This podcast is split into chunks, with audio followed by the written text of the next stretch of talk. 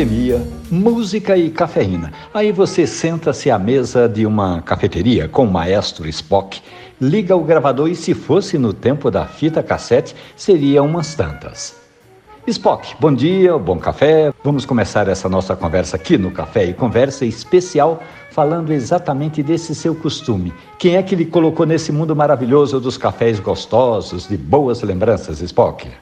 Bom dia, professor Romualdo, Spock na área e é sempre um prazer, uma felicidade poder conversar com o senhor, pessoa que eu, que eu, que eu admiro tanto e sou tanto fã. E depois que descobri que é meu companheiro de naipe, no caso de saxofones, a, a felicidade ainda posso dizer que, que aumenta. Mas então, o meu dia a dia com, com, com, com o café, uh, no caso, o assunto, Uh, eu, eu, eu, nunca fui um apreciador assim do café, porém sempre tomei café todos os dias, desde que me entendo de gente, com meu pai, seu Nilo e minha mãe, Dona Naí, né? Então eu sou de uma geração, tenho 52 anos, que eu tomava café no sentido amplo da palavra, da frase, né? O café eu tomava para comer, né? Para a refeição completa da manhã. Então sempre era um café maior, né? Confesso que, que até hoje, né?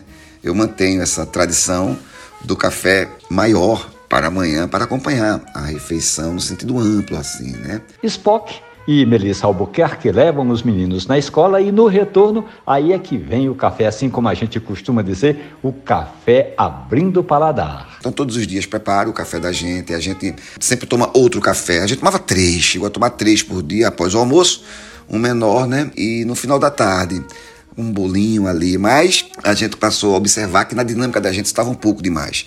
Então hoje a gente reduz a dois. Se a gente toma um café após o almoço, a gente não toma o café no final da tarde, pro dia a dia da gente. Acho que todo mundo tem que encontrar, né, o porquê, o motivo do café e tentar encaixá-lo para que ele ligue bem os seus afazeres do dia a dia.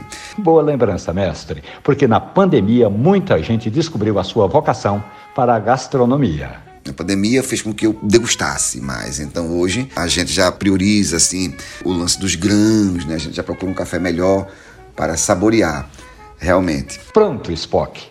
Uma boa dica de medida de café é 10% de pó em relação à água. Você vai servir um litro de café, então use 100 gramas de pó. E aí, se você não tem em casa uma balança de precisão, uma colher de sopa comporta exatamente 10 gramas de café. Mas é isso, professor. Mande sempre as ordens. Será sempre um prazer é, conversar e aprender com o senhor, tá bom? Abraços, beijos, tudo de bom e vamos nos ver para tomar um café. Adoraria preparar um café para o senhor. Seria mais, um, sem nenhum exagero, um sonho realizado em minha vida. Spock, para terminar essa nossa conversa, eu tenho aqui um trecho da música Recife, Cidade Lendária, para encerrar e a gente tomar um café especial. Eu ando pelo Recife, noite sem fim. A história de hoje que eu conversei com o maestro Spock e outras tantas do mundo do café, você encontra ali na página da radiojornal.com.br ou no seu agregador de preferência de podcast. Café e conversa. Um abraço, bom café.